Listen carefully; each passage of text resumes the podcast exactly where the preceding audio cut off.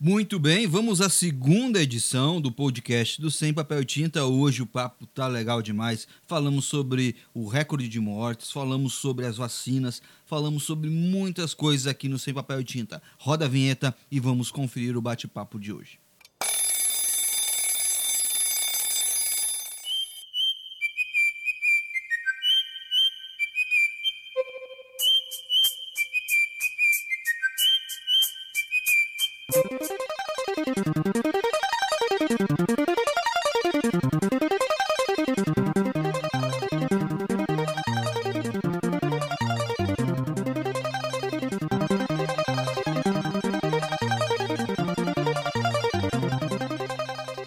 Saudações! Está entrando no ar pela sua rádio, programa Sem Papel e Tinta. Eu sou o Júnior Grins e vou junto com você a partir de agora. Notícias, bate-papo, dicas, entrevistas e música. Este é o Sem Papel e Tinta, o programa inteligente do seu rádio. Hoje, quarta-feira, dia do nosso debate semanal aqui com os convidados e a gente vai debater aí os assuntos da semana. Lembrando que nós estamos aí num pool de emissora sempre ancorado na Rádio Terra FM para toda a Araguaína região, a 96,5 e também aqui no Meio Norte Cerrado, o sistema Meio Norte Cerrado, que leva a gente para várias emissoras uh, aqui da nossa região. E o contato nosso com você é o WhatsApp 63 9210 5554, sempre com oferecimento da Smart Sol Energia Solar e também da OneXBet. Eu já vou formar aqui a nossa mesa de convidados. Hoje o nosso amigo Everton Maciel mandou sua participação gravada, mais tarde a gente vai ouvir, mas eu tenho aqui a Celina Broad, direto de Pelotas, e também Germano Moura, direto de Teresina, no Piauí. Eu vou começar com a Celina, né?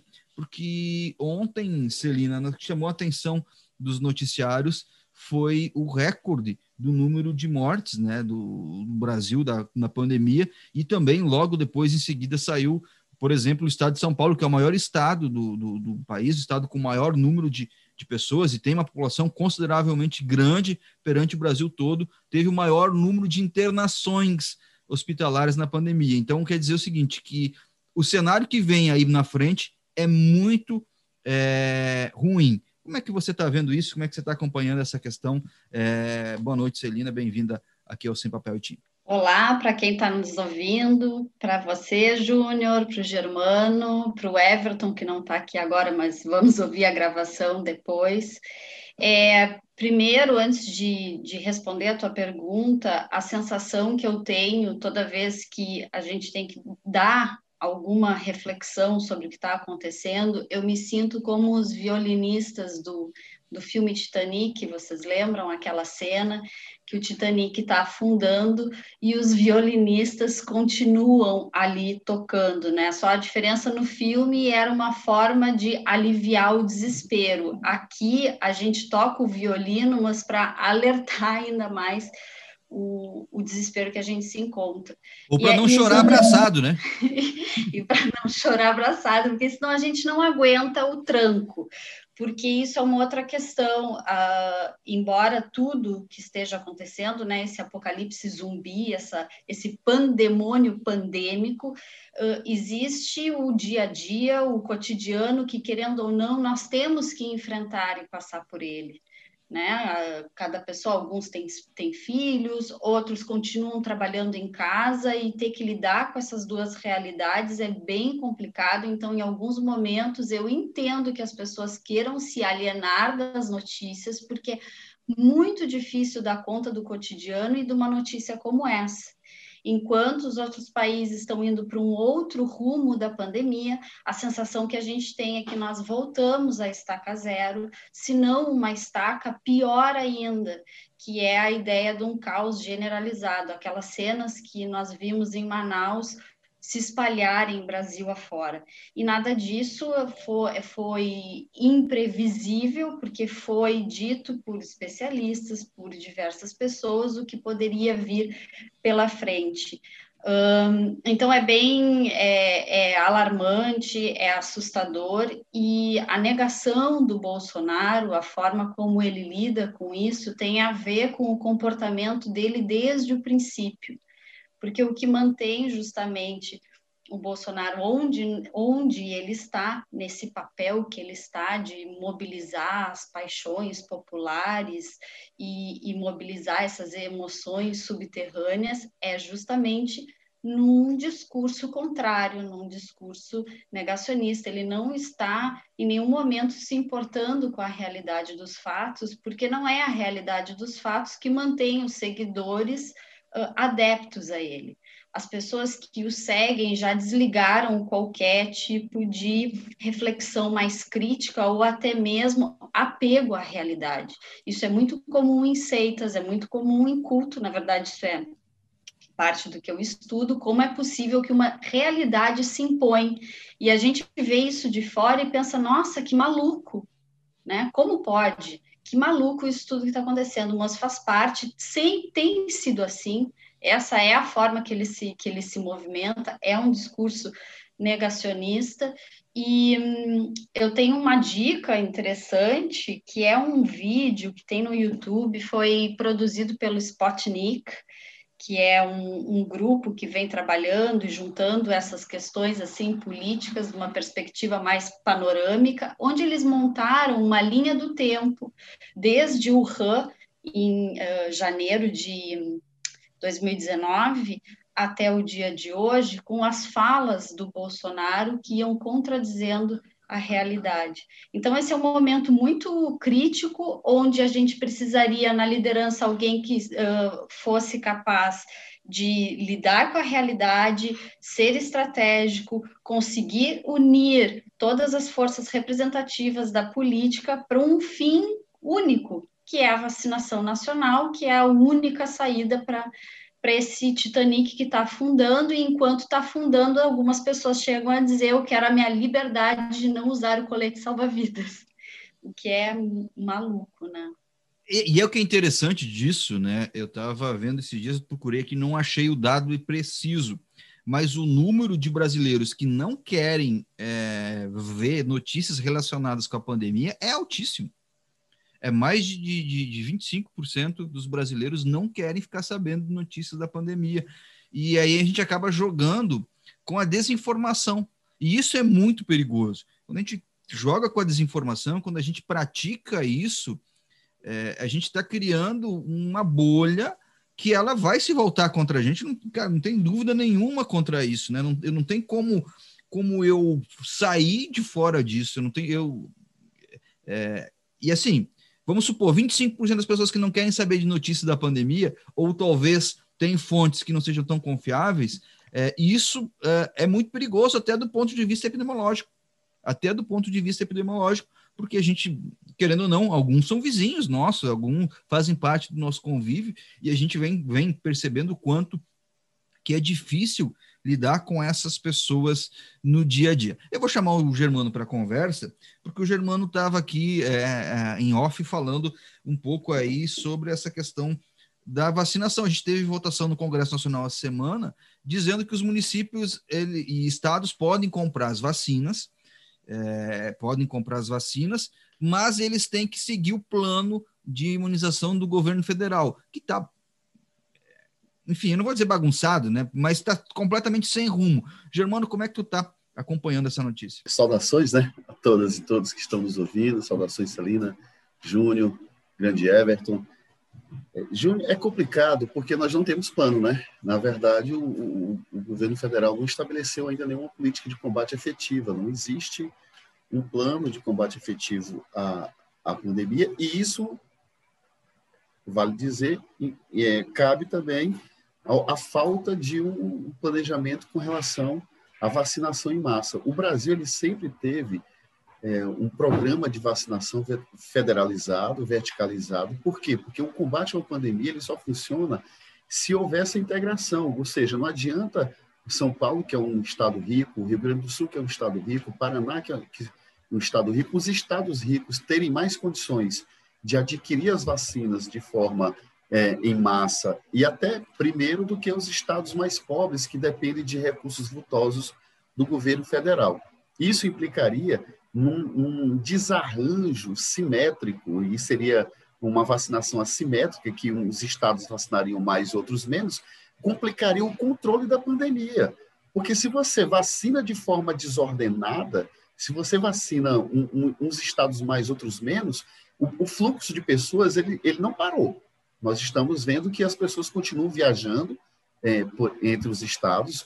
Inclusive, aconteceu um episódio em Londres é, terrível, porque um brasileiro é, e o governo é, é, é, da Inglaterra foi criticado por isso, porque um brasileiro que viajou para Londres sumiu. Ninguém conseguiu encontrar mais esse brasileiro, ele furou todos os bloqueios, não conseguiram rastreá-lo e a nossa, a cepa, a cepa brasileira, está sendo considerada de Manaus né, uma das piores que já, já surgiram do coronavírus. Então, o Brasil, o mundo está se fechando para o Brasil. Isso é um outro problema. E nós estamos com um governo que não tem nenhum planejamento efetivo de combate e esse e dizer que a, libera os estados para poder comprarem a vacina e determina que eles fiquem presos ao plano de vacinação do Ministério da Saúde é não fazer nada, porque não vai mudar o, o cenário que está acontecendo. Além, de, além do que o próprio Bolsonaro, o próprio presidente, ou seja, o Bolsonaro é um antipresidente, é preciso dizer, deixar isso claro. Bolsonaro ele é um antipresidente. Ele é a, a o porta-voz, o, o, o, símbolo do sistema, e ele se coloca como um antissistema. Ele é um presidente, ele se coloca como um antipresidente. Bolsonaro é um risco ao pacto federativo em todos os níveis e em todos os sentidos. Um exemplo, uma vacinação dessa, ele também rompe com o pacto federativo. O STF é obrigado a dizer, estabelecer de quem é a competência dos entes, mas a Constituição já diz isso. E o, o, que, que, o que, que esses fatores a, a, a provocam? Que o governo, cada vez mais, é, é, fazendo o que a, a Celina acabou de dizer, ampliando o elan dos seus asseclas, dos seus, dos seus, dos seus seguidores, para quê? Para manter essa narrativa negacionista é, é, em voga por um projeto político que a gente se sabe que não passa de outra coisa senão um projeto político eleitoreiro visão 2022. Porque se ele perder essa, essa massa bolsonarista radical, ele não chega nem no segundo turno.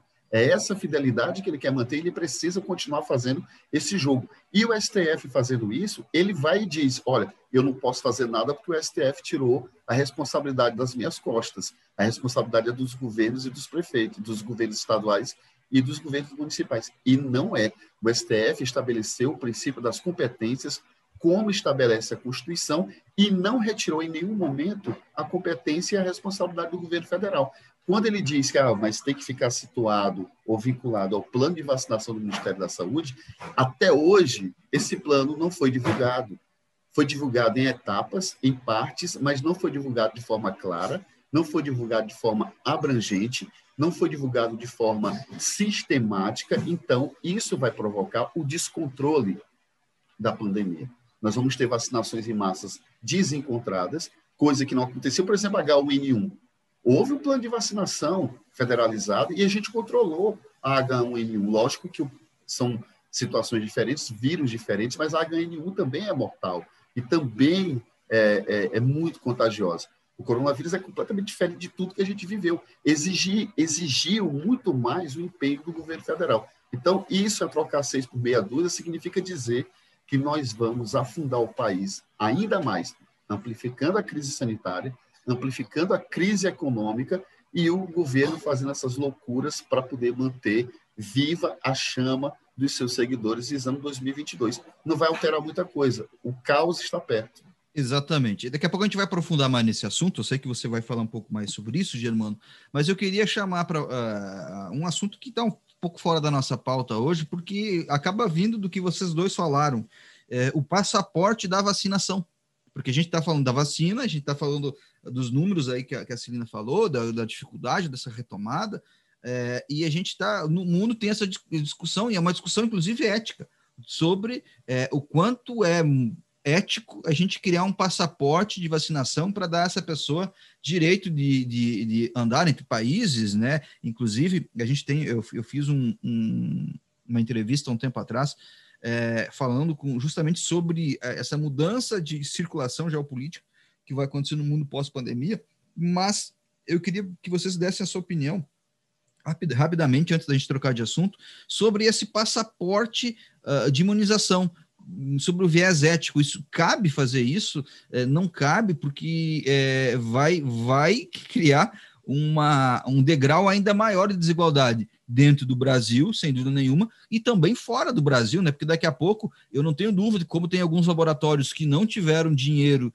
é, de países, alguns laboratórios vão conseguir vender vacinas da Covid-19.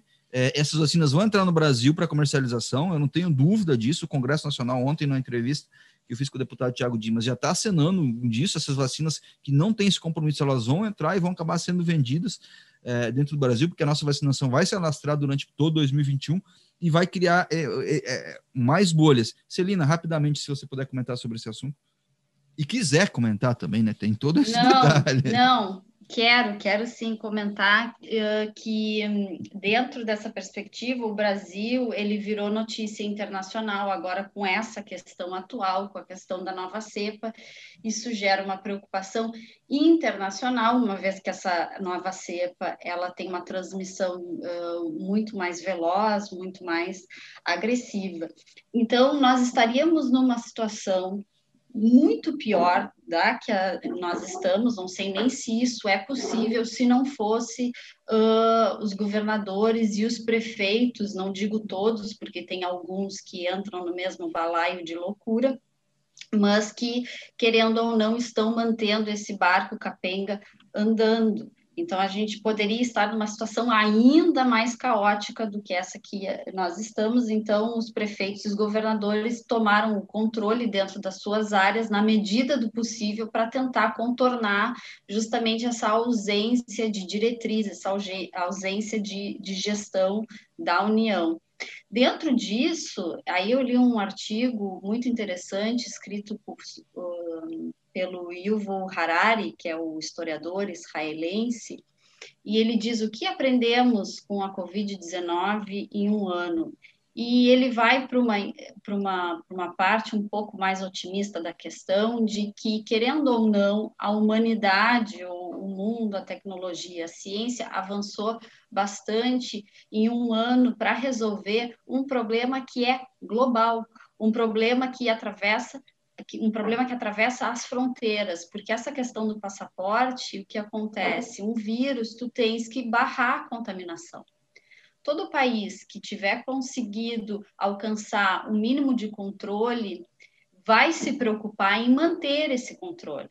Então, tá na, está na hora de, de, pensar, creio eu, que os países que têm mais con, condições econômicas, de que eles terão que prestar ajuda para países mais pobres porque o Brasil ainda começou a vacinação, mesmo que lentamente, desorganizadamente. Nós temos uma, um, uma cultura de vacinação nacional, e só que tem países muito pobres que não têm sequer condições de competir com a compra das vacinas. Então, está, é, a, a, o vírus, a pandemia, trouxe uma questão que colocou a humanidade de joelhos. Primeiro, nós não controlamos nada. Nossa capacidade de ordem racional no mundo, ela é minúscula. O ser humano, dentro de todas as possibilidades e complexidades, o conhecimento dele é extremamente limitado e a ignorância é infinita. Isso ficou provado. Os estados que tiveram maior uh, experiência e capacidade de lidar com a pandemia se saíram melhor. Né? Agora, no momento que a vacinação começa, no momento que algumas nações conseguem controlar o vírus, vai surgir essa questão, porque se torna uma questão sanitária. Então, se não houver um pacto mundial para que exista uma ajuda para esses países que não terão condições econômicas de vacinar sua população, porque são países que já sofrem com questões sociais gravíssimas, já sofrem com uma desigualdade social extrema, já sofrem com governos corruptos, sofrem com outras questões, vai ser muito difícil acabar com a pandemia. Então, é um, um é um problema. Alguns até com guerra civil, né? Exatamente. Então, isso é de se pensar, isso é, uma, é, é algo de se pensar de forma coletiva, e coletiva no sentido global da questão, né? E é complicado. Germano, quer comentar uh, esse assunto? Para a gente já trocar a pauta aqui? Eu, eu queria ter, assim, um, 1% desse otimismo da Celina. Infelizmente, eu, eu, eu não consigo ser tão otimista assim, mas eu admiro. A, mas, a, mas a União Europeia, é, só para dar um dado, e a Organização Mundial da, da, da Saúde, eles caminham muito nesse sentido já. A Organização Mundial da Saúde, inclusive, financiou é, dois institutos de, de pesquisa para ter uma vacina para a África, especificamente voltada a, a, a, ao, ao biotipo, a genética do povo africano. Vocês sabem aquela parábola bíblica, se não me engano, acho que está em Mateus, eu não lembro, aquela história do, do, do grão, do milho, que eu tenho que é, fertilizar o meu, a melhor semente dos meus vizinhos para que eu possa ter o melhor grão, porque a, a, polinização vem com o vento e se eles tiverem grãos ruins, o meu grão não vai ser tão bom, mesmo eu tendo a melhor semente. Isso, isso é até bíblico, né? Vocês conhecem essa parábola, né? Que a gente tem que semear é, entre os nossos vizinhos o nosso melhor, a nossa melhor semente, para que o nosso grão seja também possivelmente o melhor. Eu, eu, eu quero acreditar, por uma questão de menos de otimismo e mais de esperança, de que realmente a gente possa se voltar para esse sentimento coletivo global. Uma coisa que ah, o, a pandemia também e o vírus, o coronavírus mostrou, é que o liberalismo ou o ultraliberalismo ele não funciona. Isso está claro. Ele não funciona. Deixou, por exemplo, os Estados Unidos é um, é um país extremamente desenvolvido, país com muita estrutura, um país rico, e que ficou de joelhos porque não tem um sistema de saúde público. Isso aí ficou. A falta de um sistema de saúde público nos Estados Unidos ficou patente a crise sanitária gerada naquele país. Até para a vacinação você... agora está tá tendo problema por causa disso.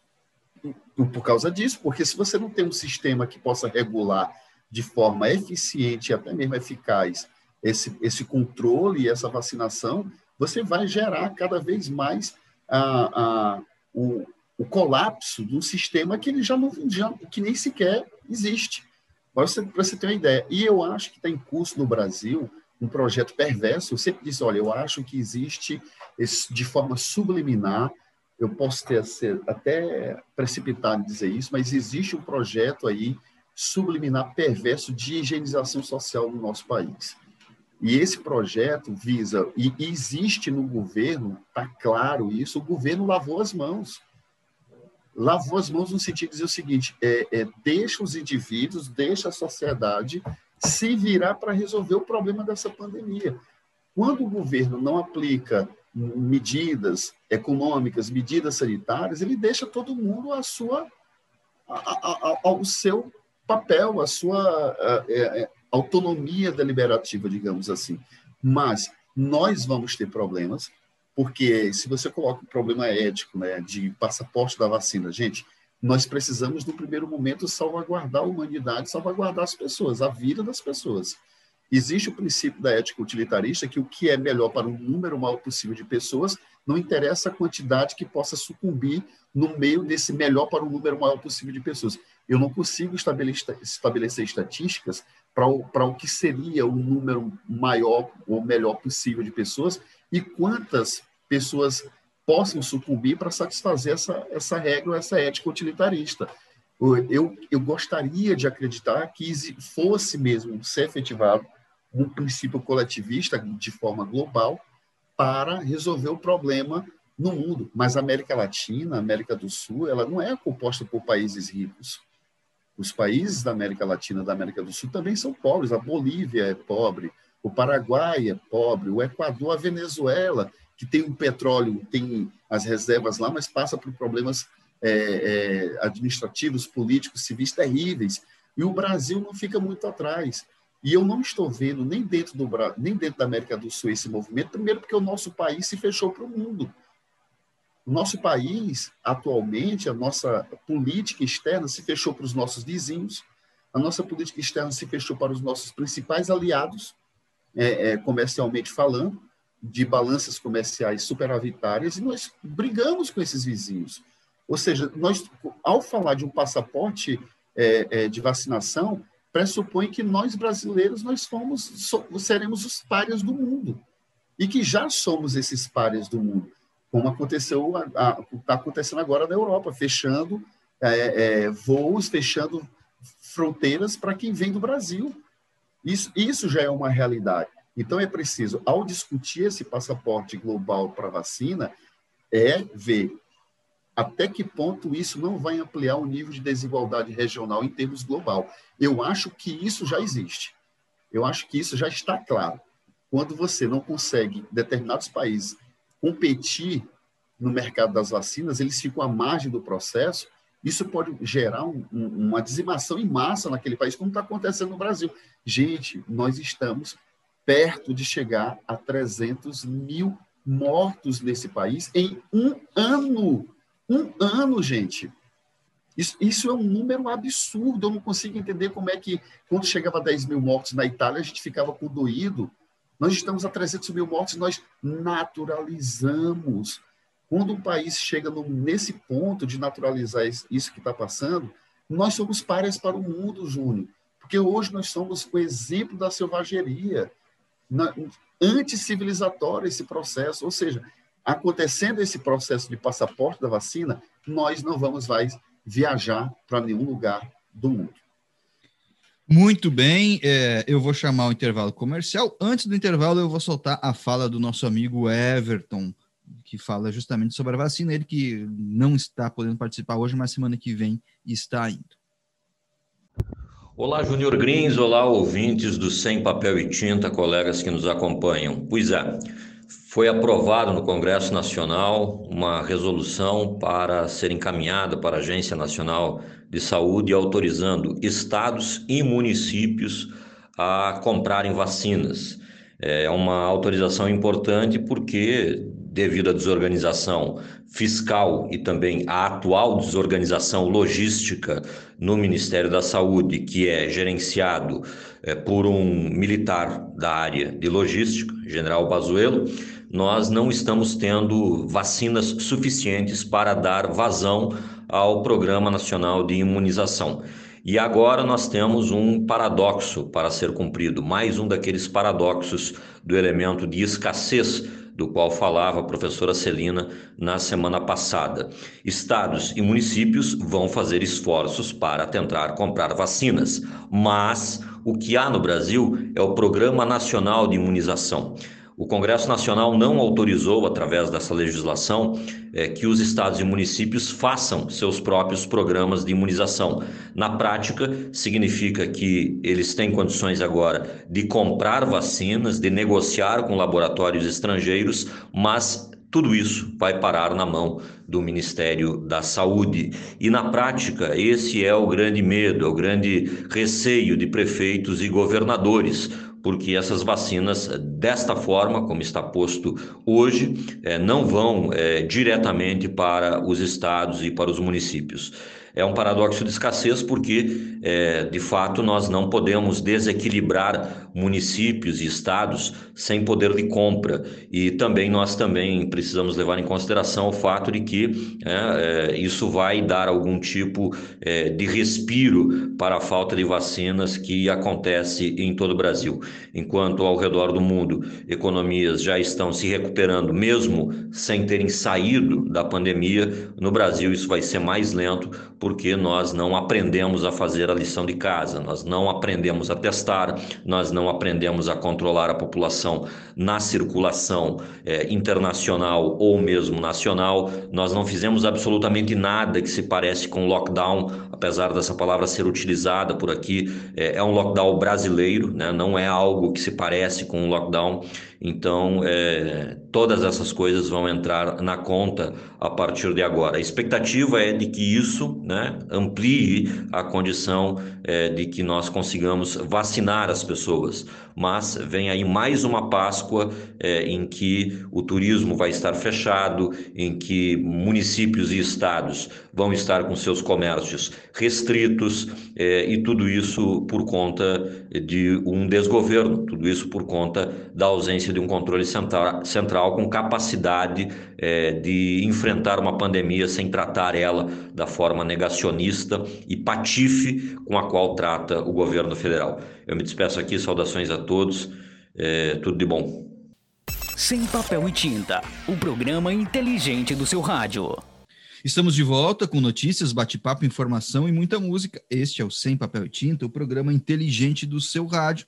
Eu sou o Júnior Grins, dê volume no rádio e vem comigo. Nós estamos aqui falando com a Celina Brode, lá de Pelotas, e também com o Germano Moura, direto lá de Teresina, no Piauí. A gente falou no primeiro bloco aqui sobre a, a vacinação, a aprovação da Câmara dos Deputados e do Congresso Nacional é, sobre os estados da compra das vacinas, também sobre o recorde de mortos que nós tivemos essa semana e a crescente na pandemia, né, que nós, nós estamos batendo recorde, mas nós não estamos vendo aí um, um, um sinal no fim do túnel que isso vai diminuir. E também falamos um pouco aí desse do passaporte, da imunidade como um todo. É, eu queria chamar agora é, atenção, eu chamo a Serena para conversa, porque o nosso presidente, ele teve uma fala no início da semana que, que eu não sei se me deixou preocupado, porque dele a gente pode esperar qualquer coisa. Ele disse que nunca errou durante a pandemia. É, e aí, ele, na, durante a, é, essa fala, ele estava falando com apoiadores, e, e, tem um áudio na internet, é, ele citou que ele não comprou as vacinas porque não tinha aprovação da, da Anvisa, mentira, porque ele comprou antes de sair a aprovação pela Anvisa, é, e, e, enfim, outras coisas. E será mesmo, Celina, que ele não errou durante essa pandemia? Será que o Bolsonaro ele vai sair ileso é, disso tudo? Como o Germano estava colocando é, antes do final do bloco, é, nós estamos chegando a 300 mil mortos, né? Infelizmente, nós estamos chegando Sim. a 300 mil. E será que não teve um erro do presidente, Celina? Tem, tem empilhamento de erros, né? Se, a gente, se eu começar a listar aqui, eu acho que eu estouro o tempo do programa. É, aquela timeline feita pelo Spotnik está bem, bem interessante de, de analisar isso. E, e aí eu trago uma, uma questão aqui que tem me deixado bastante inquieta, que é a seguinte: se o Bolsonaro consegue se apropriar da realidade factual, objetiva, tais como mortes, adoecimento, colapso do sistema de saúde, o atraso na compra das vacinas, a forma como ele minimalizou o, os perigos do vírus, o quanto ele desincentivou que as pessoas tomassem como sociedade ações prudentes e tudo mais, se ele tem essa, essa capacidade de dominar a realidade, o que que eu, uh, o que que me assusta e me inquieta? Que em 2022 é muito fácil para o Bolsonaro criar a seguinte narrativa que ele já vem montando então, é interessante a gente trazer isso antes do voto impresso. No momento que ele perde as eleições, a gente ainda não sabe como é que vai se montar essa oposição, como vai ser. Acredito que vamos ter uma certa polarização de novo, mas acredito também que um lado mais moderado, mais centro, também vai emergir. Isso foi ficou evidente nas eleições municipais. A escolha por, por representantes que iam mais, jogavam mais no meio do campo. É, no momento que ele perde a eleição, estou fazendo aqui um exercício mental hipotético. Ele perde a eleição e ele começa a escalonar mensagens, seja via WhatsApp ou lives, ou seja o que for, porque as lives fizeram isso, tiraram a mediação entre ele e, e o público dele, e ele diz que foram roubadas, que foram eleições roubadas, porque afinal de contas a mídia nunca deixou ele governar, nada do que ele fez foi suficiente, ele sempre foi criticado, então essas eleições foram roubadas. Uh, o que, o que, que impede de uma pessoa que conseguiu se apropriar da realidade da pandemia da forma como a gente está vendo, né, que a gente não consegue nem lidar com tanta tanta negação da, da, da, realidade, o que, que impede de uma pessoa dessas dizer que as eleições foram roubadas? E eu acho que isso é algo que tem que começar, a gente tem que começar a pensar que isso pode acontecer. Aconteceu nos Estados Unidos, que até então nós tínhamos a sensação de que era um país com instituições fortes e o espírito democrático da tolerância e a reserva institucional garantidos, e tivemos a invasão do Capitólio. Né? O, que, que, o, que, o que nos garante que essa narrativa não vai acontecer? Bom, digamos que ela aconteça, porque eu acho bem provável Bem provável, porque é muito mais fácil se apropriar da realidade da perda das eleições por, por golpe ou por uh, eleições fraudulentas, é muito mais fácil do que se apropriar da realidade que está hoje, nossa, aqui e agora, de 1.700 mortos por dia. Qual vai ser a resposta das instituições em relação a isso? Isso me preocupa. E aí tem a questão de que quem está se armando, ele teve o decreto das armas, tem, tem todo, toda uma discussão em cima disso, né? Mas quem, quem quer comprar seis armas ou da forma como está sendo feita, provavelmente são bolsonaristas, né? Ou apoiadores. E eu me, me coloco essa, nessa questão. Então, se alguém que diz eu nunca errei no início da pandemia, eu nunca disse nada que não aconteceu, porque foi algo desse, desse tipo que ele falou. O que impede de 2022 nós termos que lidar com essa apropriação da realidade nesse nível de loucura. E qual será a resposta das, das instituições? Porque o que as democracias estão mostrando aqui e ali, que as regras do, do jogo elas não estão claras, elas estão mal formuladas e talvez regras não sejam suficientes, porque no final das contas, quem manipula essas regras somos nós, os seres humanos. E aí eu trago uma frase de David Hume, que ele sempre diz que na política a gente deve supor todo homem um patife. Por quê? Porque devemos contar com regras bem feitas, nós não podemos contar com a natureza humana dos nossos burocratas. Então, eu coloco, estou dividindo com vocês uma inquietação minha desse cenário futuro, e aí? Já pensou? Vocês não acham que isso é possível? Com certeza é possível, é uma coisa que preocupa, mas assim, é, a gente vai ter que passar por isso. Né? Talvez uma coisa desse, desse tipo é, vai ser o, o, o estalo, o ponto de partida para algo maior. É, e assim, o que tem a nosso favor em, em, em função disso é que, junto com o Bolsonaro, nós vamos estar elegendo senadores, deputados, governadores, que ao questionar a eleição de um, vai estar questionando a eleição de todos. Então, é, é muito mais complexo do que isso, né? É muito mais complexo uh, uh, esse, esse movimento. E com certeza vai se eleger muitos senadores, muitos deputados, muitos até governadores com a bandeira do Bolsonaro. E aí eu chamo a pauta do que o Germano colocou para a gente, tá? Nós estávamos conversando isso, ele até citou isso na primeira fala dele, qual é o custo do presidencialismo de coalizão imposto pelo Bolsonaro à nação. E esse pode ser um custo, né? Um custo uh, com vidas, está tendo um custo de vidas aqui durante a pandemia, mas a gente pode ter aí um confronto daqui a pouco, como a Cina falou, inclusive um confronto armado, o que aconteceu no Capitólio, e aconteceu um confronto armado, foi de pequenas proporções, mas aconteceu, que é considerada a maior democracia do mundo. Então, a gente não pode achar que isso é coisa fora, fora de pista porque lá aconteceu de fato, num dos lugares talvez mais protegidos do mundo em termos de segurança. Então, eu, eu chamo o Germano para falar. É, Júnior, eu queria aqui é, citar três obras interessantes, caso alguém se interesse. Como, a, Como as Democracias Morrem, do Steven Levitsky, é, O Povo contra a Democracia, do Yasha Monk, e Os Engenheiros do Caos, do Juliano, né? É, enfim, essa, o que, que essas três obras elas trazem em comum? Primeiro, primeiro os engenheiros do caos eles mostram, ele mostra como o, o, o movimento antipolítico de, da antipolítica surgiu através das redes sociais, o movimento dos cinco estrelas lá na Itália, né?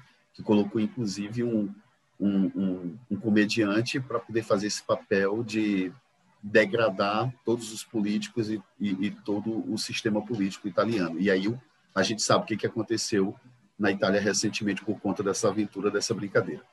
Já o Levitsky, ele, ele, ele traça o caminho para as mortes da democracia. E a gente percebe, nesse caso dos Estados Unidos, a gente percebe o quanto a democracia é uma coisa muito delicada, né?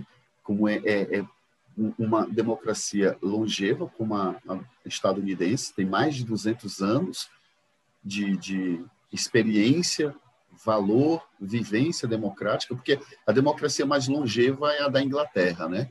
E aí, em segundo lugar, dos Estados Unidos. Isso efetivamente falando. Aí você vê que bastou uma fala de um presidente que se posta antissistema para provocar o início de um caos, deixando bastante claro que aquela invasão só foi possível porque dentro da polícia do Capitólio existiam diversas pessoas que eram favoráveis àquele movimento. Esperar que as instituições dependam exclusivamente delas é esperar também no vácuo. As instituições, existe um, um movimento chamado neo-institucionalismo, inclusive é uma corrente dos Estados Unidos, que o, as, as instituições elas são feitas também por um processo histórico, por um processo sociológico e por um processo cultural. A, as instituições elas também são feitas por pessoas. Quando a gente diz assim, a Selena coloca, o que, que as instituições, o que, que nós vamos esperar das instituições? Selena, eu te respondo, nada. Nada. Por quê? Porque o, aí vem um custo do presidencialismo de coalizão a lá Bolsonaro, que está trazendo todo esse caos. Primeiro, o Bolsonaro fez uma aliança, ele poderia, Bolsonaro poderia fazer um governo, gente, isso é, isso é importante ser dito. Bolsonaro poderia governar em céu de brigadeiro. Bolsonaro poderia implementar todas as agendas que ele quisesse, porque ele tinha uma agenda liberal clara que todo o Congresso, ou a maioria do Congresso, era extremamente favorável. Não à toa, todas as pautas do governo voltadas para essa agenda, elas foram aprovadas. Reforma da Previdência, várias outras questões. É, é, a reforma administrativa que está perto para ser votada, que vai ser um caos para esse país se for aprovada. Enfim, toda a política liberal desse governo, ela foi aprovada. O Maia não fez nenhuma interveniência que provocasse dano grave para o governo. O governo foi oposição de si mesmo. O governo provocou toda a situação de desgaste político e de entrave administrativo e de governabilidade dele mesmo. Ele não precisou da oposição, ele não precisou do Congresso para fazer isso. Ele se ele se sabotou por conta exatamente dessa agenda louca que ele tem paralela. O alto custo desse presidencialismo de coalizão do Bolsonaro foi ele fazer aliança com o PP, com o Centrão, que notoriamente é a parte carcomida e mais é, predatória da nossa velha política, e isso tem um, um, um alto custo, por quê? Porque envolve negociações que passam ao largo dos interesses republicanos e dos interesses públicos. Nossa democracia, ela está em risco, e o risco não é pequeno esperar nesse momento, por olha só, nós estamos sob a tutela do Congresso e sob a tutela do STF para regular as ações de um governo com tendências autoritárias. Isso é péssimo.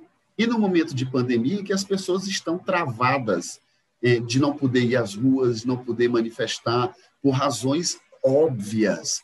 Então, a pandemia que pode decretar a morte do governo Bolsonaro, ela é também, paradoxalmente, a salvaguarda do governo Bolsonaro, porque ele primeiro transfere as responsabilidades, as instituições não o colocam no seu lugar, porque Bolsonaro já era para ter sido impeachmentado, porque a, a irresponsabilidade que ele faz foi muito maior do que a pedalada fiscal. A pedalada fiscal da Dilma não foi nada, nada. A Elba do Collor de Mello, a Elba vermelha do Collor de Mello não foi nada. Bolsonaro é equivale a um genocida o que ele tem feito, a postura do governo. Ele chegar e dizer que não errou, gente, tem vários vídeos ele dizendo que, o, que, a, que a, o coronavírus ia matar menos que a H1N1, ia matar 800 pessoas, nós estamos em 300 mil. Quando chegou em 5 mil pessoas, ele disse, daí eu não sou coveiro. Quando chegou em 10 mil pessoas, ele disse, o que é que eu, eu não posso fazer nada. Pelo amor de Deus, gente. E, e, e, é um presidente da República que tinha que tomar a decisão. O alto custo desse presidencialismo de coalizão é a paralisia da racionalidade estatal. A gente está vivenciando a paralisia da racionalidade estatal. O Estado ele está paralisado, o governo ele não existe. Nós não temos política de educação, não temos política de saúde, não temos política econômica. O governo simplesmente não funciona. E esse governo não era para estar de pé. Numa democracia séria, num país sério, num país com nível de civilidade satisfatório e sério, esse governo não estaria mais de pé. Então, esse é o alto custo do presidencialismo de coalizão do Bolsonaro, e essa fatura será cobrada com muitos juros para nós, pobres brasileiros, no futuro.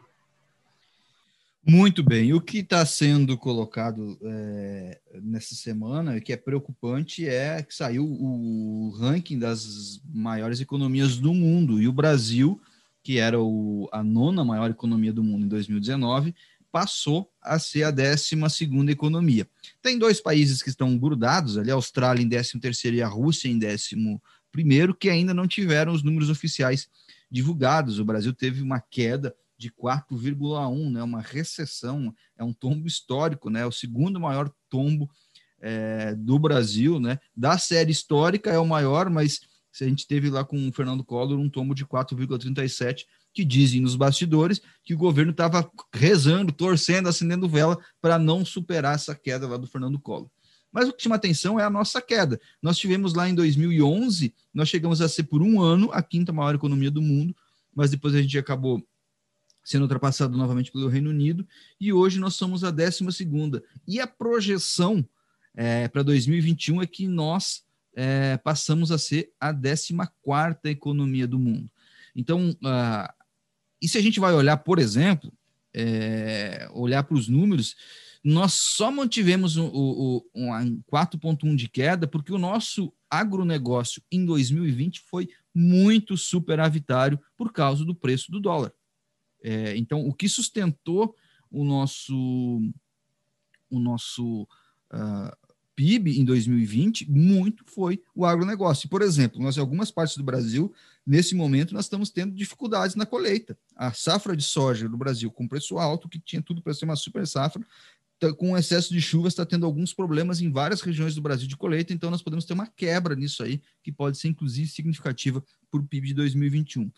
É, rapidamente, a gente está estourando o tempo, eu queria é, que a Celina e o, e o Germano é, falassem sobre isso e também fizessem as suas é, considerações finais. Eu começo pela, pela Celina é, e depois passo a bola para o Germano. Então, para me despedir aqui, fazendo um gancho com a tua fala, Júnior, isso é a primeira lição do que a gente pode pensar em uh, democracia liberal ou liberalismo no sentido iluminista, né?